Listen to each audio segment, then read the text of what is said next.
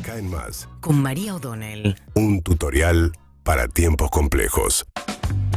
Bueno, me voy a reponer. Hablando de algún gestito alguno, con la voz de Cristina Fernández Kirchner, se fue al sur. Eh, no la imaginamos a la vicepresidenta sentada eh, al ladito del banco de Alberto Fernández en la Catedral de Buenos Aires, que es donde va a ir el presidente a las 11 de la mañana a participar del tradicional Tedeum, como contábamos hace un ratito con Juli Roffo, que estaba trabajando ahí en Plaza de Mayo. Primer Tedeum para Alberto Fernández, eh, porque, bueno, los dos anteriores no los hubo por pandemia.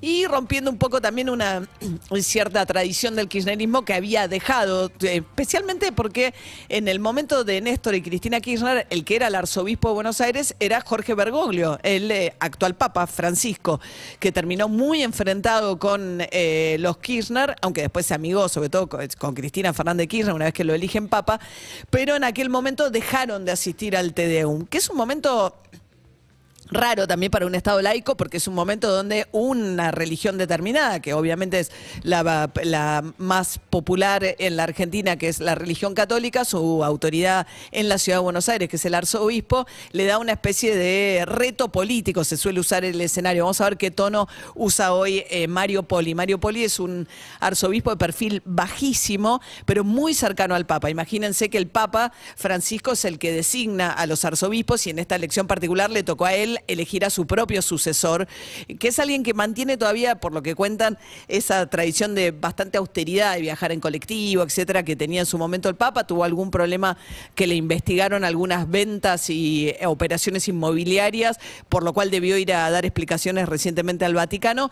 Pero veremos qué tono tiene hoy Poli cuando le toque hablarle a Alberto Fernández y a su gabinete, que van a estar yendo ahí al Tedeum a las 11 de la mañana, buscando mostrar unidad dentro del gabinete después de la salida de eh, Feletti del gobierno, a quien ayer Alberto Fernández le agradeció.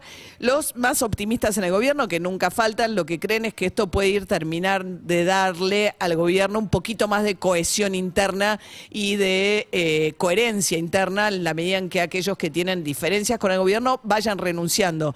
Se está dando un poco más lo de Alberto Fernández, que no va a echar a nadie y el que esté incómodo que se vaya él, que es un poco lo que están aplicando ahora, ¿no? También Alberto Fernández ayer buscó cerrar finalmente la discusión sobre el tema de retenciones sí, retenciones no. Hay retenciones, evidentemente, pero toda esta discusión que disparó la salida de Feletti, obviamente alentada, consentida o consensuada, pónganle el verbo que quieran, con Cristina Fernández de Kirchner, la salida del secretario de Comercio, que explícitamente puso en su renuncia que él creía que era imposible luchar contra la inflación de alimentos y de los productos más sensibles de la canasta básica, si es que no se subía la retención, sobre todo trigo, maíz y soja, dijo los instrumentos, lo puso, no lo dijo explícitamente, pero se deducía perfectamente que él decía tienen que subir esas retenciones. Alberto Fernández buscó cerrar la discusión por dos cosas. Primero dijo, yo estoy de acuerdo que en este contexto de precio de suba excepcional de los precios de los granos. Ayer la Unión Europea, a través de algunas de sus autoridades, le alertó a Putin diciéndole no podés extender la guerra, que esto sea también una guerra de alimentos, porque uno de los factores que está presionando a la suba también es no solamente que Ucrania, que es un gran productor, está en guerra, sino que Putin en las zonas que están bajo control ruso está impidiendo la salida de los granos. Hay 22 toneladas de granos, por ejemplo, que Zelensky, el gobernador, el presidente de Pidió ayuda militar para poder sacarla y exportarla. En ese contexto donde el trigo pasa a ser incluso una está tan difícil todo y tan eh, tan demandado en este contexto que pasa a ser algo que requiere custodia militar para salir. En ese contexto decían, bueno, tenemos que subir las retenciones. Alberto Fernández dice, no las puedo subir porque para subir las del trigo, que están muy por debajo de las de, de lo que paga la soja, tengo que ir al Congreso. Y en el Congreso ya me dijo la oposición, lo cual es cierto, que no lo va a votar. Y no solo la oposición, porque a eso se suman, por ejemplo, el gobernador de Córdoba, que es peronista, bueno, no es parte del Frente de Todos, pero no es Juntos por el Cambio tampoco, y el gobernador periodista de Santa Fe, que son provincias con fuerte incidencia en la producción producción eh, agrícola, también están en contra y esto hace que los legisladores de esas provincias tampoco vayan a acompañar o tampoco acompañarían suba retenciones. Pero en ese contexto Alberto Fernández le contestó ayer también al kirchnerismo diciendo, no solamente no puedo ir porque voy a tener una derrota política en el Congreso, sino que tampoco lo puedo hacer por decreto, porque muchos le decían, hacelo por decreto, es mentira, desde adentro mismo decían, es mentira que no lo puedes hacer por decreto. Alberto Fernández ayer dijo que está impedido. Sí o sí, porque ya lo ha dicho eso la Corte Suprema de Justicia de la Nación, eh, un aumento de retenciones sí o sí tiene que pasar por el Congreso, no hay otra forma.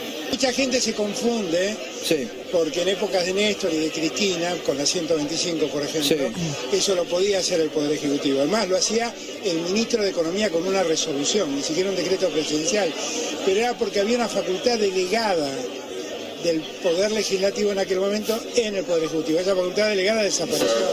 Así que hoy no podemos hacer otra cosa. Bien, eh, Alberto Fernández buscando cerrar esa discusión eh, sobre si hay que o no subir retenciones para poder enfrentar la suba que se aceleró tanto en este mes de productos muy sensibles de la canasta básica de alimentos. De hecho, por primera vez, eh, esto es a marzo, con el 6.7 de la inflación del pico de marzo. Ayer se conocieron los números del INDEC y por primera vez en 10 meses bajó el consumo en supermercados. Marzo contra marzo del año pasado bajó el consumo un poquito, pero se frena el consumo. ¿Por qué? Porque no alcanza y lo que te hace eso es eh, afectar el poder adquisitivo y baja el nivel de consumo, esta vez en supermercados. Seguimos en Instagram y Twitter. Arroba Urbana Play FM.